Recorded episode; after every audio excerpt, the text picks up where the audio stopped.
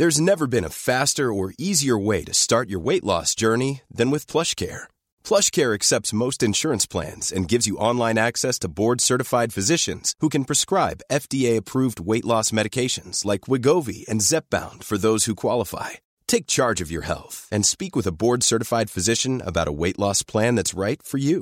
Get started today at plushcare.com slash weight loss. That's plushcare.com slash weight loss. plushcare.com slash weight loss.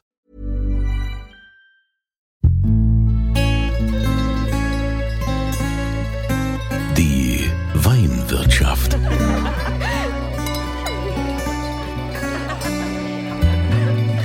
Das schöne Leben mit Andreas Kunze.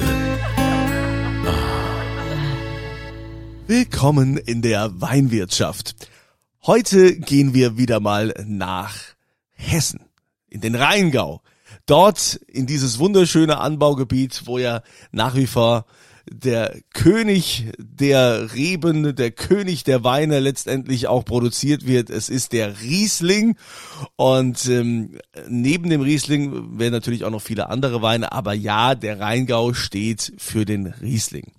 Und äh, da begrüße ich heute den Alexander Jung vom Weingut Jakob Jung. Grüß dich. Grüß dich, mein Lieber. Und wie ist es so im Rheingau? Also im Moment ist es vor allen Dingen ziemlich kalt. ja, das stimmt. Also wir haben wir haben so diese kalten Tage erwischt, aber es war auch schon kälter. Äh, du bist also direkt in in Erbach im Rheingau. Ihr hattet ja auch jetzt äh, die letzten Tage oder Wochen auch mit Hochwasser zu tun. Das hat sich aber mittlerweile auch wieder beruhigt. Das hat sich mittlerweile beruhigt. Das war ja hier im ganzen Rheingau zu spüren. Wir haben ja hier unten diese B42, die quasi von Wiesbaden nach Rüdesheim führt, äh, die in weiten Teilen tatsächlich auch wirklich gesperrt war, weil es Wasser drauf gestanden hat. Äh, bei uns hier selber im Ort äh, wurde lediglich die Unterführung äh, zum Rhein runter, zum Leinfahrt, zum, zum Spazierfahrt gesperrt, weil natürlich einfach alles voller Wasser gestanden hat. Aber wir sind, glaube ich, alle mit dem blauen Auge davon gekommen. Die haben natürlich auch wieder überall geflucht und gesagt, Mensch, dann so kalt und es viele Wasser. Aber ich sag mal, ihr Winzer, ihr seid doch eigentlich ganz dankbar, dass jetzt mal ordentlich Wasser runterkam. Ja, absolut, definitiv. Wir haben ja drei sehr trockene Sommer hinter uns und äh, wir freuen uns natürlich eigentlich über jeden Tropfen Wasser, der vom Himmel fällt. Klar haben unsere Weinberge nichts von dem Hochwasser, das über die Ufer tritt, aber ähm, der Regen äh, und der ganze Niederschlag, den wir jetzt im Januar und Februar auch hatten, war schon gut für unsere Weinberge, damit sich einfach auch die Speicher ein bisschen auffüllen können, damit wir nicht wie in den letzten Jahren schon direkt mit dem Defizit wieder in die Vegetation starten. Ich habe ja tatsächlich gerade hier ähm, im Glas einen äh, Sauvignon Blanc vom äh, Weingut Jakob Jung. Das ist so einer der letzten vom Jahrgang 2019. Ihr habt ja nichts mehr, der steht ausgetrunken. Ähm, also der ist da ja auch ziemlich gut gelaufen bei euch. Ja, definitiv. Ist sehr gut gelaufen, muss man sagen. Wir haben da vor zwei Jahren ein bisschen einen anderen Weg eingeschlagen. Wir bauen einen Teil davon eben auch im Holzfass aus, im kleinen Holzfass und einen Teil im Edelstahltank. Und dadurch gibt sich nochmal so ein bisschen eine weitere Komplexität, eine weitere Dimension. Die Weine werden ein bisschen äh, vielschichtiger. Und das kommt tatsächlich sehr gut an. Ich wollte dir auch äh, unbedingt eine lange Nase machen, weil ich probiere gerade den 2020er aus dem Fass, Ach. der so in zwei, drei Wochen auf die Flasche kommen wird. Also ich könnte mir gut vorstellen, dass es dann mit Sicherheit einen schönen Run darauf gibt. Äh, das macht es ja immer gut, wenn dann schon steht bei dem Winzer ähm, ausgetrunken. Ich habe ja manchmal das Gefühl, dass viele Winzer das auch so absichtlich machen, um so künstlich die Nachfrage irgendwie nach oben zu treiben. Aber ihr habt wahrscheinlich wirklich nichts mehr. Also wir haben tatsächlich nichts mehr. Wir haben äh, jetzt bei uns hinten im Regal stehen irgendwie noch 14 Flaschen. Die brauchen wir dann eben auch für äh, Vergleichsverkostungen zwischen den Jahrgängen und so weiter. Die wandern in unsere Schatzkammer, aber mehr ist definitiv einfach nicht mehr da. Das Weingut Jakob Jung ist ja jetzt, also ich sag mal von der Aufmachung her, was ich immer äh, interessant finde, weil meine Frau ist ja jemand, der trinkt eher so nach nach dem nach dem Design, ja. Das ist also jetzt nicht so, dass sie sagt, was in der Nase oder am Gaumen ist, sondern äh, die schaut sich eine Flasche an und sagt, hey, das ist ja ein cooles Design. Wenn ich jetzt euer Logo so sehe und auch die Flaschen, das hat ja eigentlich jetzt so mit dem typischen Rheingau, ich habe ja ähm, in einem der letzten Podcasts gelernt, die traditionelle Rheingauflöte. Diese Flasche habt ihr ja gar nicht mehr und ihr habt in eurem Logo für den Rheingau, wie ich finde, sehr moderne Formen, tolles, tolles Outfit und ihr habt dieses Pink dabei. Erzähl mal, wie kam es denn zu diesem Pink? Also das ist eigentlich ganz interessant, weil es fällt den Leuten tatsächlich erst auf, seitdem wir im Jahr 2017 so eine Art Markenrelaunch gemacht haben mit neuem Design für neue Etiketten, neue Broschüren, neue Homepage, also einmal quasi Vollwaschgang. Aber als es darum ging, in welche Richtung wir gehen wollen, wir haben das natürlich auch mit einer Agentur zusammen gemacht, ähm, weil eins muss man ja sagen, äh, wenn man als Winzer meint, man müsste das selber machen, dann sieht es halt am Ende so aus, als hätte man das als Winzer selber gemacht. Und das sieht meistens, meistens dann nicht so gut aus. Ähm, wir haben tatsächlich seit 1990 schon die Farbe Pink bei uns im Logo drin. Es war damals tatsächlich auch eine Idee von der Agentur. Wir haben das äh, 30 Jahre lang bewahrt oder sagen wir 25 Jahre lang bewahrt und haben dann gesagt, jetzt okay, bei dem Markenrelaunch, wir wollen die Farbe sogar noch mehr rausbringen. Also wir wollen das noch lauter aufs Etikett bringen, weil mir ist immer unheimlich wichtig, dass man auch eine gute Wiedererkennbarkeit hat der Flaschen. Und äh, da gibt's natürlich prominente Beispiele, gerade hier aus der Nachbarschaft aus Kietrich gibt's ein Weingut mit einem himmelblauen Etikett. ja. Und ohne dass ich den Namen jetzt sage, weiß jeder, wer gemeint ist, äh, der liebe Wilhelm. Und ähm, da gibt's ja einige Weingüter, sagen wir, oder auch Stefan Winter aus Rheinhessen mit seinem Grün, das man wirklich äh, immer deutlich erkennt. Und ich finde, dass man mit Farben da unheimlich gut spielen kann, eine unheimlich gute Wiedererkennbarkeit bekommt. Und dann wollte ich natürlich, dass wir unser Pink, das wir ja vorher schon hatten, dann äh, erhalten und bisschen größer machen. Die Gefahr, dass man bei Pink kopiert wird, ist natürlich relativ gering. Also es ist dieses Pink, Gold, äh, Schwarz und dann hast du ja auch noch äh, teilweise das wie, wie so ein Kartenspiel auch gemacht, ne? Ja, tatsächlich. Die Etiketten sind angelehnt an eine Spielkarte, was uns natürlich auch den Vorteil gibt, dass wir die verschiedenen Qualitätsstufen auch so ein bisschen unterscheiden können anhand von Karo, Herz, Pik und Kreuz. Wer Skat spielt, kennt die Reihenfolge. Und äh, dementsprechend sind natürlich die Weine mit dem Kreuz auf dem Etikett die in der höchsten Qualitätsstufe und die dann auch mit der hübschesten Ausstattung. Was hat denn jetzt mein Sauvignon Blanc für, für ist, das ist aber kein Caro, oder? Ist schon mal Sauvignon, Sauvignon Blanc Caro, wir machen Doch. Ähm, Ach. bei den bei den nicht Rieslingen, bei den nicht Rieslingen ist es so, dass wir da jeweils immer nur einen Wein machen pro Rebsorte und da wollen wir dann eben nicht ähm, auf eine bestimmte Lage gehen, sondern wir sagen dann immer, das ist eben der Sauvignon Blanc von Jakob Jung. Dementsprechend ist es ein Gutswein und dementsprechend kriegt er auch Caro aufs Etikett. Wie viel Hektar bewirtschaftet ihr? Wir machen 20 Hektar hier im Rheingau. Und ihr seid natürlich auch äh, im Verband Deutscher Prädikatsweingüter, im VDP, habt da diese traditionelle VDP-Pyramide, ne? Gutswein, Ortswein, erste Lage, große Lage, wie man das ja so kennt. Und was sind denn so, da so eure Top-Lagen? Also wir haben, wir haben bei uns im Betrieb haben wir zwei große Lagen, also Grand Cru, das ist einmal Hohenrhein, etwas vom Löss-Lehmboden geprägt. Und dann haben wir noch Siegelsberg, das ist vom Schieferboden geprägt, liegt direkt oberhalb des Marco Brunn, der ja doch schon etwas bekannter ist. Und äh, das sind die zwei Grand Crus. Und dann haben wir noch zwei erste Lagen, also zwei Premier Crus. Das ist einmal Steinmorgen und einmal Michelmark. Und was denkst du, wie lang kann man denn so ein Riesling von euch lagern?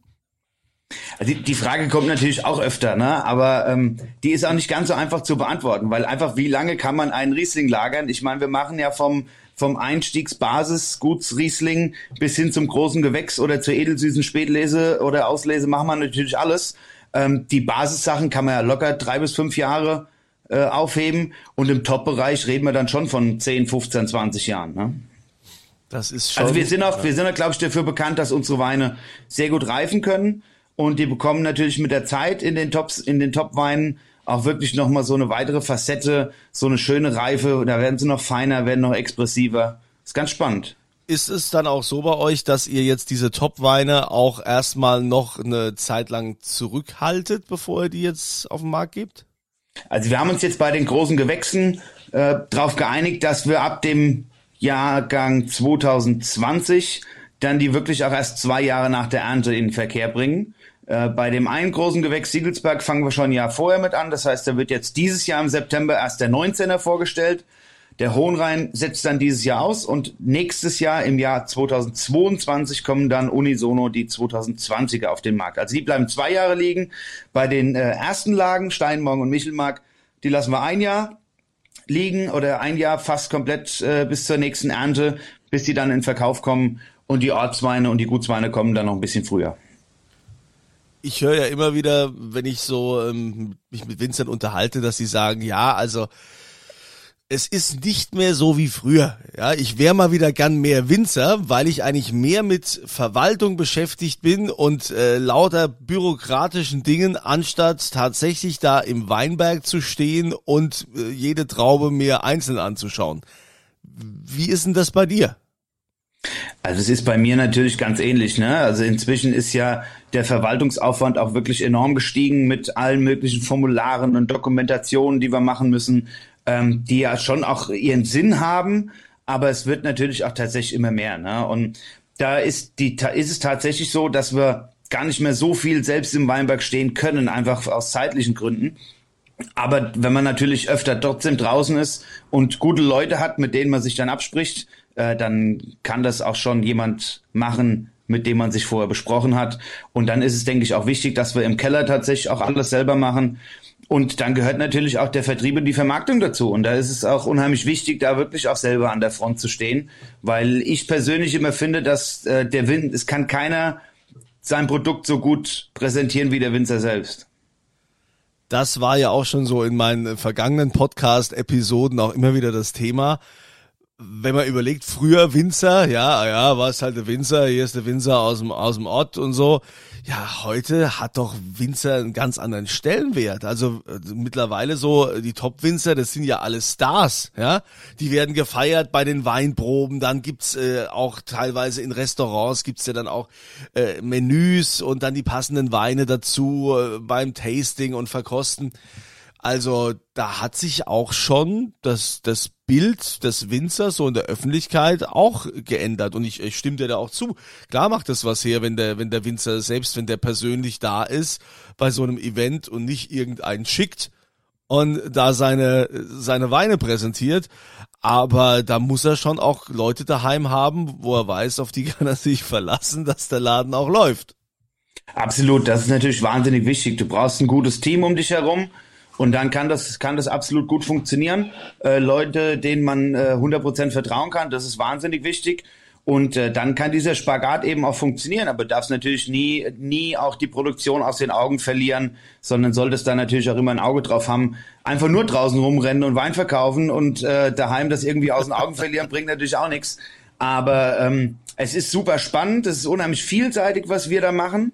Und äh, ja, wie du schon sagtest, die Reputation der Winzer hat natürlich absolut gewonnen in den letzten 20 Jahren, was glaube ich auch damit zu tun hat, dass unsere Weine in Deutschland in den letzten 20 Jahren auch wirklich immer besser geworden sind, dadurch, dass eine jüngere Generation jetzt auch in den Betrieben steht, die alle wahnsinnig gut ausgebildet sind. Das bringt natürlich auch unheimlich viel. Jetzt gerade hier im Rheingau mit der Weinuni in Geisenheim äh, oder eben dann auch in Weinsberg, wo die Leute gut ausgebildet werden. Und äh, dadurch haben wir, glaube ich, einen sehr, sehr großen Qualitätssprung in den letzten 20 Jahren gemacht. Ja, es ist ja generell schwierig heutzutage noch irgendwo also einen schlechten Wein zu trinken. Also so, so, so richtig grottig schlecht. Also die meisten haben ja auf jeden Fall schon mal eine, eine, eine gute Basis. Also ich finde das Qualitätslevel äh, ist, ist mega, wie sich das entwickelt hat. Und äh, auch, auch jetzt bei dir, da, ich habe es gerade wieder äh, gelesen in so äh, verschiedenen Foren, wo wieder drüber diskutiert wurde, äh, da, wobei du da äh, ganz positiv erwähnt worden bist, ne? Weingut Jakob Jung macht tolle Weine, auch da stimmt noch das Preis-Leistungs-Verhältnis und überraschend gut und eine durchgängige, konstante Qualität. Und dann schreibt irgend so ein anderer, ja, ist das denn, ist das denn auch objektiv, diese Meinung, wo, wo, ich, wo ich mir dann denk, ähm, ja, super, äh, wie ist Wein jemals objektiv? Kann, kann das überhaupt objektiv sein? Ich meine, schmeckt. Ups, jetzt kommt gerade mein Sohn hier und will noch gute Nacht sagen. Ja, okay. Gute Nacht. Zwingt er noch ein bisschen. So ist es hier in der, in der Corona-Krise. Ne? Da haben wir alle immer Besuch daheim, so Küsschen. So, mein Schatz, jetzt gehst du mal in die Haier und äh, wir machen hier weiter Podcast. Gute Nacht. Ja, mein Schatz, geh jetzt mal schlafen. Ja, ähm, natürlich, der Wein ist doch immer subjektiv. Ich hab, ich hab, also, wie kann man sowas objektiv beurteilen? Also ganz objektiv geht's natürlich nie. Ne? Also sag mal, es gibt ja ähm, schon so Bewertungen oder sag mal auf der auf der Prüfstelle, wo die Weine geprüft werden, ob sie verkehrsfähig sind. Da gibt's natürlich schon, es, da gibt's objektive Punkte. Ne? Ist der Wein klar oder ist er trüb? Äh, ist der Wein gebietstypisch oder nicht? Ähm, ist er ist er zu sauer oder eben nicht oder oder solche Geschichten? Das kann man schon, glaube ich, objektiv beurteilen. Aber irgendwo in dem Bereich, in dem wir uns so bewegen, wo Wein auch immer was mit Gefühl und auch irgendwo was mit mit ähm, mit Emotionen zu tun hat. In dem Moment, wo die Emotion reinkommt, geht die Objektivität flöten. Das ist vollkommen klar. Und ähm, das gehört aber, glaube ich, auch dazu. Ne? Also sagen wir heute einfach nur einfach nur einen guten Wein zu machen reicht heute auch, glaube ich, nicht mehr. Ne? Du musst auch äh, den Menschen davon erzählen, dass, äh, dass du eine schöne Geschichte dahinter hast und dass du auch wirklich das mit Enthusiasmus lebst und dann kommt das auch ganz anders rüber. Die Message kommt ganz anders an. Und für mich persönlich geht es auch immer drum, wenn ich einen Wein trinke, einen Wein probiere, ich möchte auch immer gern den Hintergrund bisschen wissen. Wer hat den produziert, wer hat den gemacht, wer, ähm, du bist ja auch manchmal online in der Weinbar vom Dieter mit dabei. Ähm, ja. Da war auch schon der ein oder andere, wo ich, wo ich dann auch am Ende gesagt habe, wow, dieser Wein, ähm, der hat mich einfach berührt, aufgrund der Geschichte, die auch dahinter steht. Und damit kommst du natürlich auf eine ganz andere emotionale Ebene und die macht eine Objektivität natürlich vollkommen unmöglich. Ne? Ich bin ja auch so weit zu sagen, dass ähm, ein Wein allein, wenn da jetzt kein Etikett drauf ist, wenn man es einfach so so blind probiert, also sage ich, ich bin kein kein Experte, ich bin keiner, der ich bin kein Sommelier oder einer, der die ganze Zeit hier irgendwie probiert und spuckt, ja. Wer Wein ausspuckt, das äh, finde ich sowieso kann ich sowieso nicht nachvollziehen, aber okay, das sind so deren äh, Methoden. Ich denke schon immer, dass das Gesamtkonzept wichtig ist und wenn mir jemand sagt, mein Wein ist seit Generationen so gut, der hat eine Qualität und einen Anspruch, ja, da brauche ich nichts drumrum das kann ich nicht, das kann ich nicht ernst nehmen. Ich kann nicht glauben, dass das funktioniert. Weil, wie du schon sagst, heutzutage brauchst du von allem etwas. Du brauchst in erster Linie die, die Qualität, die stimmen muss und die vielleicht noch, äh, sagen wir mal, noch mehr heraussticht als bei anderen. Aber dann brauchst du auch das Marketing. Dann brauchst du auch ein Logo, was auffällt. Beispiel, meine Frau hätte wahrscheinlich nie zu deinem Wein gegriffen, wenn sie nicht dieses pinkne Logo gesehen hätte und dieses ansprechende mit dem Gold und Schwarz. Und dann hat er auch noch geschmeckt. Also, und er hätte wahrscheinlich nicht so gut geschmeckt, wenn das Logo da nicht gewesen ist. Ich glaube schon, dass das äh, die Geschmacksnerven beeinflusst. Äh, definitiv. Wobei eins ist natürlich trotzdem immer äh, sehr ausschlaggebend. Grundsätzlich muss die Qualität natürlich auch stimmen. Ne? Wenn du nur eine schöne Verpackung hast und der Inhalt nicht stimmt, dann kannst du da so viele Geschichten drumherum erzählen, wie du möchtest. Dann kauft sich der Kunde die Flasche vielleicht einmal, weil die Flasche schön aussieht und weil sich die Story schön anhört. Aber wenn ihm dann der Wein nicht schmeckt, und das kann der Kunde, glaube ich, schon dann wirklich sehr gut beurteilen. Äh, dann hast du natürlich äh, im Leben kein Folgegeschäft. Ne? Also die, die Qualität muss stimmen und dann musst du natürlich versuchen, da eine gute, eine gute Message rüberzubringen und äh, einfach wirklich bisschen diese Persönlichkeit mit reinzubringen. Und das ist ja gerade das, was uns kleinere Weingüter dann eben von den, von den äh, großen Massenbetrieben unterscheidet. Also da will ich jetzt gar nicht von irgendwelchen größeren Rheingaubetrieben reden, sondern ich rede jetzt mal von der 300 Hektar Winzergenossenschaft. Ne? Wie soll, wie soll die die Message rüberbringen, äh, dass der Winzer da jetzt sich über den Wein die und die Gedanken gemacht hat? Und das können wir natürlich unheimlich gut. Das ist auch unser Faustpfand. Und das muss man natürlich auch rüberbringen, dass wir, dass wir uns halt einfach wirklich schon beim Rebschnitt Gedanken darüber machen, welchen Wein wollen wir da am Ende rauskriegen, wie soll der am Ende schmecken. Wenn wir bei, bei verschiedenen Weinen dann eben auch bisschen mit dem Holzfass spielen, warum machen wir das, was, was versprechen wir uns davon? Und wenn man das im Idealfall dann im Wein eben auch nachschmecken kann, nachempfinden kann, dann kommst du da, glaube ich, auch mit dem Kunden auf eine andere Ebene, sodass er sich da einfach noch viel mehr abgeholt fühlt und einfach viel mehr in eine Komfortzone reinkommt die Qualität stimmt bei euch ja schon mal. Muss ja auch, weil ihr seid ja auch in dem äh, Verband Deutscher Prädikatsweingüter im VDP, der ja schon gewisse Auflagen hat und man hat sich da natürlich gewissen Statuten verschrieben. Äh, die wollen wir jetzt gar nicht weiter ähm, hier erörtern. Aber äh, mir hat mal jemand gesagt vom VDP, hat, hat gesagt, es ist immer gut im VDP zu sein, wenn du in einem Restaurant bist und nicht weißt, was du trinken sollst, dann hol dir einen VDP-Wein. Wenn du auf der Kapsel den goldenen Adler siehst, dann weißt du, dass das äh, eine unglaubliche Qualität hat, denn dieser Adler ist ein Qualitätsversprechen, da kannst du nichts falsch machen. Was sagst Korrekt. du dazu?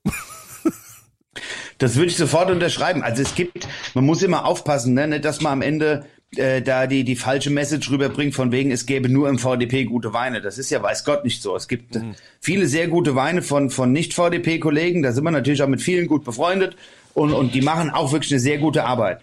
Aber ich finde auch, wenn du den Adler auf der Kapsel siehst, sei es im, im Weinfachhandel oder sei es im Restaurant, dann kannst du das blind bestellen und bekommst einen handwerklich gut gemachten, qualitativ hochwertigen Wein. Das definitiv wenn wir jetzt schon bei der Gastronomie sind, das ist ja, sagen wir mal, im letzten Jahr ziemlich dumm gelaufen, auch für die ganzen Weingüter letztendlich, weil ihr habt ja mit Sicherheit viel weniger verkauft. Wie, wie ist, wie hat euch das getroffen, dieser Lockdown, die Corona-Pandemie? Also es hat uns natürlich schon getroffen, weil wir als eine Zahl bei uns im Weingut, wir verkaufen im normalen Jahr jede zweite Flasche entweder in der Gastronomie oder auf dem Weinfest. So, die Gastro war jetzt ein halbes Jahr zu oder über ein halbes Jahr zu in Summe. Äh, die Weinfeste sind letztes Jahr alle ausgefallen. Das ist natürlich schon erstmal ein ziemlicher Schuss vor den Bug. Und dann mussten wir in der Zeit natürlich auch einfach ein bisschen kreativ werden. Ne? Überlegen, wo kann Wein gekauft werden. Wir haben zum Glück sehr, sehr viele, sehr treue Privatkunden auch noch bei uns auf dem Weingut, die dann eben bei uns bestellt haben, wo wir dann verschickt haben. Äh, wir haben Aktionen gemacht mit, mit äh, speziellen Paketen, die die Leute sich bestellen konnten. Wir haben zwei sehr große Online-Proben gehalten mit, äh, mit dem Franz Keller, mit dem Sternekoch und äh, mit seiner Partnerin, mit der Astrid, mit der Sommeliere sind dann, äh, haben uns nicht, wie das der ein oder andere gemacht hat, einfach vor einen Laptop gehockt mit einer Zoom-Konferenz, sondern wir sind tatsächlich in ein Fernsehstudio gegangen, haben das professionell machen lassen, haben das dann professionell in die Wohnzimmer der Leute gestreamt. Das ist unheimlich gut angekommen. Wir haben dann auch immer noch ein bisschen Käse und ein bisschen Wurst mit dabei gehabt. Äh, da ging auch schon wirklich einiges. Da haben wir auch einiges an neuen Kunden gewonnen. Und dann gehört natürlich auch zur Wahrheit dazu, was war auf, wo konnte Wein gekauft werden? Das war im Weinfachhandel und natürlich auch im LEH. Ne? Und äh, da haben wir uns äh, unsere Aktivitäten auch intensiviert. Wir haben hier einen guten Freund, der einige Edeka-Märkte hier in Wiesbaden, im Wiesbadener Raum hat. Und ich hatte die Idee und habe ihn dann im März angerufen, im vergangenen März, und habe gesagt, du, ähm, Andreas, ähm, Aha, ich habe ein Problem. Wir müssen uns mal irgendwie zusammensetzen. Wir müssen jetzt einfach mal einen Wein zusammen machen dann haben wir, dann kam er zu mir mit seinem äh, Weineinkäufer, mit das auch ein, auch ein gelernter Sommelier, den ich auch kenne, weil der vorher hier im Rheingau war. Und dann haben wir uns tatsächlich paar, paar Tanks äh, in Flaschen gezogen und auf den Tisch gestellt und haben einen Wein zusammen kreiert, der dann auch äh, ein, ein Label gekriegt hat mit seinem, mit seinem Edeka-Logo, mit seinem Markt-Logo und haben den äh, bei ihm in die Märkte reingestellt. Und das war tatsächlich auch ein absoluter Erfolg. Da haben wir einige Flaschen verkaufen können, die in der Gastro dann nicht weggingen. Das konnte man nicht alles kompensieren. Aber da haben wir schon einiges tun können und man muss halt einfach kreativ sein. Also wer, wer jetzt in dieser Zeit einfach nur zu Hause saß und Däumchen gedreht hat und äh, trübe an die Wand geschaut hat, der hat, glaube ich, wirklich ein richtiges Problem gehabt. Und wartet wahrscheinlich immer noch auf die Staatshilfen, die so versprochen sind. wahrscheinlich, ja. Aber du siehst, die, na, ich will das jetzt äh, um Gottes Willen, ja, keiner braucht diese Pandemie, aber es ist ja schon so, dass man erfinderisch wird, dass die Leute sich doch irgendwie zusammenraufen, dass es nicht heißt, jeder macht nur sein Ding. Und wahrscheinlich äh, wäre das so nie zustande gekommen mit deinem Edeka-Freund, diese Idee. Und dann äh, plötzlich sagt man, okay, dann machen wir jetzt zusammen einen Wein und dann wird er hier verkauft und äh, ruckzuck äh, läuft das auch, dass man da so ein bisschen mehr zusammenrückt. Und also es gibt durchaus auch gute Aspekte und klar, die Leute haben natürlich auch zu Hause jetzt mehr getrunken. Ja, ist ja, ich meine, ich sehe es ja an mir, weiß ja, wobei ich jetzt kein Maßstab bin, aber ähm, sagen wir mal, meine Frau, die trinkt auch mehr. Jetzt, ne? Und das fällt, fällt schon auf, ja. Aber Ab, gut. Absolut, das ist, äh, kriegt man auch mit. Die Leute trinken zu Hause und ähm, wir hatten es jetzt vor zwei Tagen auch in der Diskussion, wo es auch darum ging, warum wird denn mehr, mehr Wein getrunken? Also die, der Weinabsatz ist ja, oder der Weinverbrauch ist ja tatsächlich sogar bisschen hochgegangen, äh, während der, der Bierverbrauch tatsächlich um 30 Prozent äh, eingebrochen ist. Natürlich fehlen äh, beim Bier die ganzen Feste wie Oktoberfest und Cannstatter Vasen und so weiter. Aber wenn man jetzt mal wirklich drüber nachdenkt, wenn ein Paar zu Hause sitzt, dann ist halt häufig der Wein äh, der gemeinsame Teiler. Ne? Und äh, also dass sich jetzt ein Paar zu Hause hinsetzt und zusammen kocht und dann halt drei Flaschen Bier dazu trinkt, das kommt, glaube ich, eher selten vor, sondern da ist dann auch wirklich das Verbindende in dem Thema Genuss und Kulinarik und ähm, Gemeinsamkeit und Zweisamkeit ist dann, glaube ich, wirklich die Flasche Wein. Ne? Also ich glaube auch, ich glaube, es gab auch schon Momente, wo meine Frau und ich mal, keine Ahnung, bei, ob das jetzt war, als wir unsere unsere Wohnungen neu eingerichtet haben oder als wir umgezogen sind, haben wir mit Sicherheit auch mal dagestanden mit einer Flasche Bier in der Hand, jeder und haben uns äh, zugeprost und getrunken, aber sonst willst du es dir ja schon gemütlich machen, da willst du ein schönes Glas und dann schön Wein und äh, zusammen kochen und wenn die Kinder dann mal schlafen, im Bett sind, ja. Absolut. Und äh, das kann ich, kann ich schon verstehen, dass man das dann auch so macht. Also, ähm, es äh, bleibt spannend, wo das hingeht. Es gibt natürlich auch das große Thema mit dem Klimawandel, ja, dass äh, so plötzlich das Wetter auch so verrückt spielt. Und wie merkt ihr das denn im, im Rheingau, wenn ihr da so im, im Weinberg unterwegs seid? Also wir haben natürlich jetzt, also gerade in, in äh, der kürzeren Vergangenheit, in der jüngeren Vergangenheit mit den drei sehr warmen Sommern, 18, 19 und 20, die sehr warm waren und die eben auch sehr trocken waren, haben wir das natürlich schon sehr, sehr gemerkt, aber im Allgemeinen waren die letzten zehn Jahre deutlich wärmer, als es die Jahre zuvor waren. Aber wir müssen uns da einfach drauf einstellen im Weinbau und das können wir. Äh, da gibt's verschiedene Stellschrauben, an denen wir drehen können. Und äh, das, das tun wir eben auch. Und deswegen glaube ich, dass wir uns auf den Klimawandel sehr gut einstellen können. Und äh, also den Klimawandel, den gibt's definitiv, den, den sehen wir ja alle jeden Tag. Ähm, aber es gibt ja manchmal auch so die Frage, ja, könnt ihr dann im Rheingau überhaupt noch Riesling machen, wenn es jetzt so warm ist und alles?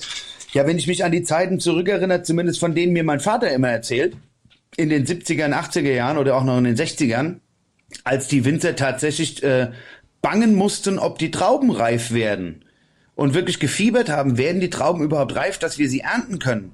Das ist natürlich eine Frage, die wir uns heute fast gar nicht mehr stellen müssen, ne? sondern wir müssen eher gucken, dass wir die Reife verzögern, dass äh, die Mostgewichte nicht so hoch sind, damit die Weine nicht so viel Alkohol haben am Ende. Und da gibt's einfach unterschiedliche Maßnahmen, die wir eben auch ergreifen können. Ich weiß noch, dass wir früher immer äh, früher waren wir immer ganz stolz, wenn wir eine möglichst hohe Laubwand im Weinberg hatten, weil dann hattest du viel Blattmasse und viel Photosyntheseleistung und die Traube hat möglichst viel Zucker eingelagert. Das war natürlich in Jahren, wo du um Reife kämpfst, war das natürlich zuträglich. Ja, inzwischen gehen wir hin und schauen, dass die Laubwand lieber ein bisschen kleiner ist, damit nicht so viel Photosyntheseleistung da ist, nicht so viel Zuckereinlagerung, weil wir ja lieber die Aromen haben wollen als den Zucker, weil wir ja lieber ähm, Aroma als Alkohol haben. Ja. Von Ros daher Klimawandel noch kein Problem. Rosige Aussichten, das ist super. Und ähm, jetzt äh, kommen wir wieder äh, zu diesem Punkt, äh, auf den wir uns immer ganz besonders hier in diesem Podcast freuen. Und jetzt seid ihr dran. Alexander, jetzt äh, kommen wir zu diesem Moment, wo ich wieder ähm, gut einen ausgeben kann. Und zwar mit deinem Wein. wir haben ja immer hier in der Weinwirtschaft den Moment, wo wir was verlosen. Und äh, da würde ich dich jetzt bitten, mal zu sagen, was du dir vorgestellt hast, was wir hier unseren Abonnenten und die, die diesem Podcast folgen, äh, auf was die sich freuen können. Ja, ich habe mir gedacht, wenn wir den Leuten was Gutes tun wollen, wenn sie auch äh, am Gewinnspiel teilnehmen, dann gibt's äh, ein besonderes Fläschchen bei uns aus dem Weingut. Es gibt eine Flasche 2018er Siegelsberg Großes Gewächs. Das ist unser Top, äh, Top Grand Cru, unser Top GG. Äh, mein absoluter Liebling jedes Jahr, kommt vom Schieferboden, ähm, ist dann zwölf Monate auf der Vollhefe gelagert, bevor der Wein dann wirklich abgefüllt wird und ist für mich wirklich ein ganz klarer äh, Botschafter dieses Bodens, zeigt eine tolle Mineralität, fast so ein bisschen Salzigkeit. Mein absoluter Lieblingswein und den gibt's dann eben auch zu gewinnen. Super, ihr geht auf podcast.kunze.tv und dann tragt ihr da quasi alles ein, Name und so weiter und dann gibt's dieses eine Feld, kennt ihr ja schon, ne? also die Antwort zum aktuellen Podcast oder Frage. Äh, also die Frage, die braucht ihr jetzt noch, die stelle ich euch. Welche auffallende Farbe hat denn das Weingut Jakob Jung in seinem Logo? Ja, das bitte da eintragen auf podcast.kunze.tv. Welche auffallende Farbe ist, ist da drin? Und dann nehmt ihr teil an der Verlosung für dieses großartige GG 2018er Siegelsberg. Ja, dann sage ich mal vielen herzlichen Dank für deine Zeit, dass wir da ein bisschen plaudern konnten und äh, wir dein Weingut ein bisschen näher kennenlernen durften.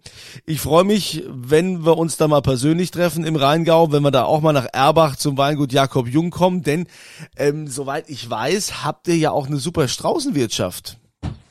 Also wir machen das nicht ganzjährig, sondern wir haben immer im Rheingau gibt so ein so ein Event, das nennt sich Rheingauer Schlemmerwochen, kann man jedem nur sehr empfehlen. Ist immer vom letzten Freitag im April, zehn Tage lang, also geht immer über den 1. Mai, kann man sich relativ einfach merken.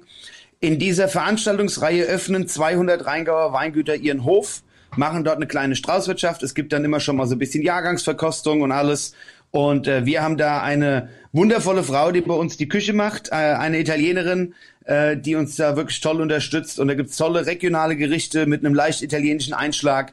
Und äh, da seid ihr natürlich alle herzlich willkommen. Wir hoffen und beten, dass es dieses Jahr Ende April so möglich sein wird, dass wir da, dass wir die Veranstaltung machen können. Und ansonsten haben wir immer im September nochmal zehn Tage offen. Das sind immer kurz vor der Weinlese. Da geben wir da nochmal Gas. Und ansonsten kümmern wir uns aber tatsächlich um das Weinmachen. Das ist dann unser Hauptgebiet. Wir sind keine Vollgastronomen. Zum Glück, wenn das auch noch wäre, um Gottes Willen. Gut, aber das mit dem Wein könnt ihr besonders gut. Und wir freuen uns drauf, wenn wir bei euch am Weingut dann auch mal wieder feiern können. Vielen Dank, Alexander Jung vom Weingut Jakob Jung in Erbach im Rheingau. Weiterhin viel Erfolg bei dem, was du tust. Eine schöne Zeit euch natürlich auch. Und denkt dran, egal was passiert, das Wichtigste ist immer volle Gläser. Die Weinwirtschaft.